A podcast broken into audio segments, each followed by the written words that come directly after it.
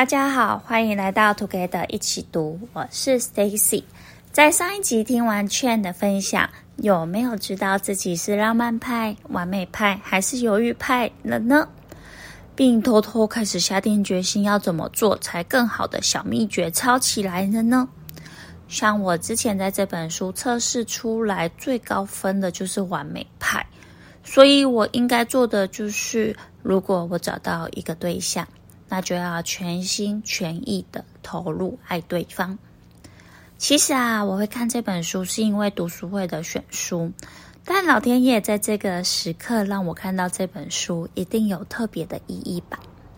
让我们一起脱单，一起幸福吧！如果你已经是脱单的幸福女子或幸福男子，把这一集内容转给你还没脱单的好闺蜜、好朋友哟。在这集，我为准幸福人的你整理作者的内容，会讲到依附形态，以及找人生伴侣应该注重哪些特质，以及哪边可以认识对象哟。你听过依附理论吗？这个理论也是我在这本书第一次学到的啦。作者说，依附理论是一个广受使用的框架。能解释为什么我们喜欢某类型的人，为什么过去的感情没有结果，为什么我们受到某些坏习惯的残害，而且作者又说他认识很多人都是用依附理论经营美满婚姻关系耶。看到这里，我就觉得这个理论好像有点太重要了，所以书中的章节我反复看了几遍。我又查找了网络的资料，也看了很多 YouTuber 的视频，想要整理给你们。这个理论一开始是有一位叫做约翰·鲍比的心理学家的研究。鲍比他认为小孩子有依附母亲或照顾者的天性。后来，另一位心理学家玛丽·安斯沃斯透过试验去研究依附类型是不是会因人而异。呃，这个实验的内容叫做陌生情境。它的实验对象是十八个月的小婴儿。实验内容是母亲或照顾者跟婴儿一起到充满玩具的房间，但是研究助理会请照顾者离开房间一下，去观察照顾者离开婴儿有什么反应，照顾者回来婴儿又有什么反应。这里把婴儿的反应分成三种。第一种是有些婴儿会在照顾者一离开就感到焦虑，照顾者回来后，有些婴儿会暂停哭泣，但接着又会把照顾者推开，又开始哭闹。安斯沃斯称这些婴儿为焦虑型依附。第二种呢，是照顾者一离开就开始哭了，可是照顾者回来就停止哭泣了呢。这些婴儿称为安全型依附。第三种呢，这些婴儿对于照顾者离开，诶，竟然没有任何反应，诶，而照顾者回来，诶，也没有反应。可是啊，研究者他发现这些小婴儿，他们的心跳加速，焦虑感提升，他们跟哭闹的小婴儿一样悲伤啊，他们是假装不在乎啊。这些小婴儿称为逃避型依附。安斯沃斯的团队认为，每个人都有依附和关注的需求，当我们发展不同的机制去应付我们这些照顾者。研究人员发现，这个理论同样适用于成人的依附类型。在往下讲之前，也可以想想自己属于哪一型哦。焦虑型依附者。会想尽办法恢复两人的亲密感关系，他们害怕孤独，会运用各种行为来获得另外一半的关注。假设另外一半没有回讯息，他就会狂扣另外一半，也会疯狂的传讯息，或是威胁伴侣说要分手啊，或是透过挂掉电话和不接电话表达想法。而相对的，看到照顾者离去，会假装没事的逃避型婴儿是。逃避型依附，他们会假装不想与人有所连结，借此降低被拒绝的痛苦。他们如果与人关系变得亲近，就会开始疏离，而焦虑型跟逃避型常常互相吸引。其实很容易明白的，因为逃避型会一直逃避，而有一位一直穷追不舍的人才有办法在一起啊。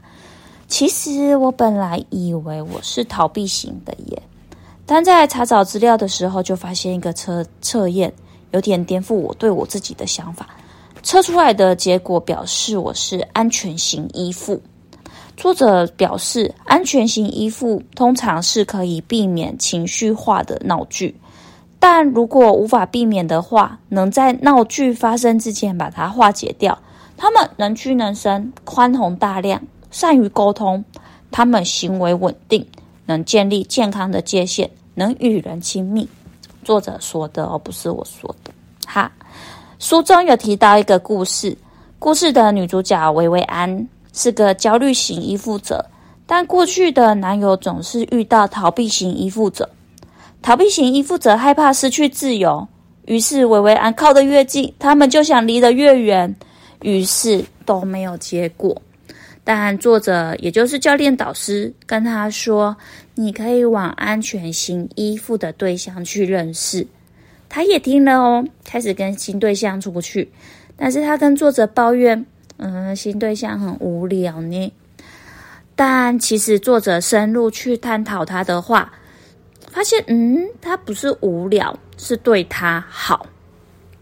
薇薇安说，当他要去西雅图的时候，对方就传一份餐厅推荐名单给他。薇薇安说，他太明显喜欢我了，太可悲了。作者尽力协助他用不同的角度看这件事情。他说：“这位男性喜欢他，所以想帮助他，这是安全型的行为，不是可悲的行为。”维维安娜，他也下定决心要管理自己的冲动和情绪。最后，当维维安遇到对他有兴趣的男生，他不会说他们太无聊了。有天，有个男子打给他说。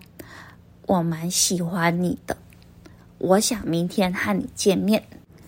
本来属于喜欢追求人、属于焦虑依附者的薇薇安，终于觉得这不是一件可悲的行为，她也答应邀约。最后，当然可想而知是个幸福美满的结局啦。对了，听到这里，我想跟你说。作者说，每个人都可以转变成安全型依附的人哦。虽然依附类型真的是不太容易改变，但也有约四分之一的人能以四年的时间改变自己的依附类型。只要努力就可以改变哦。如果是焦虑型依附的人，遇到对方没有秒回时，不要恐慌，可以出去散步，也可以和朋友通电话。去安抚自己的焦虑，而如果是逃避型依附的人，要学习的是注意自己的情绪，学习如何请对方给你空间，而不要搞消失。还有要看对方的优点哦。哈，讲完依附理论，接着就是找人生伴侣应该注重哪些特质。假如你曾经有写下理想伴侣清单，也可以顺道检视哟。第一，安全型依附的伴侣，请写上去。哈。第二是心情稳定、心地善良。心理学家泰田代在他的著作《从此幸福快乐的爱情真相》里说，这是最重要的。第三是忠诚心。没错，没错，这真的超重要的。第四是成长性思维。史丹佛大学心理学家卡罗德威克研究成长型思维和固定型思维数十年了。他表示，拥有成长型思维的人喜欢学习，而且视挑战为向前的动力，而且个性坚韧，勇于承担风险哦。第五，则是能引发你最好一面的人。作者提出一个建议，他说：“如果你带着对方和一群朋友见面，不要再问你朋友、你闺蜜说：‘哎，你觉得他是个什么样的人呐？’而是要问朋友：‘哎，你觉得我和他相处时是什么样的人？’ 第六，是处理争执的能力。第七是共同做出困难选择的能力。作者表示，若要了解与对方共同做选择的感觉，最好的方式就是和他们一起做选择，必须是真正的选择哦。最后啦，是如何找寻合适的对象。作者提到可以使用交友软体。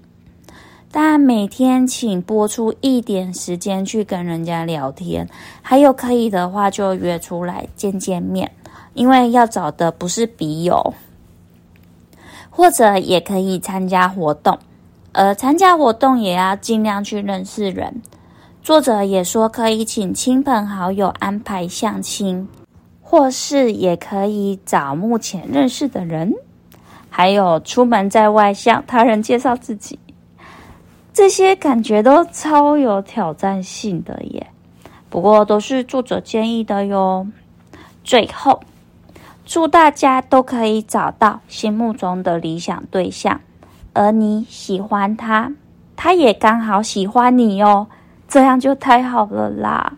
一起迈向幸福之路吧。下一集将由路易斯一起读，让约会更美好的三个方法。以及同居与结婚代表的意义，有没有很期待呀？如果喜欢我们的节目，也请给我们五星好评，也推荐给你身边也喜欢阅读的朋友。也欢迎留言写下你对这集的想法与意见。祝大家有一个愉快美好的一天兔 g 的一起读，与你下次见。下次就要脱单喽！拜拜，下次见。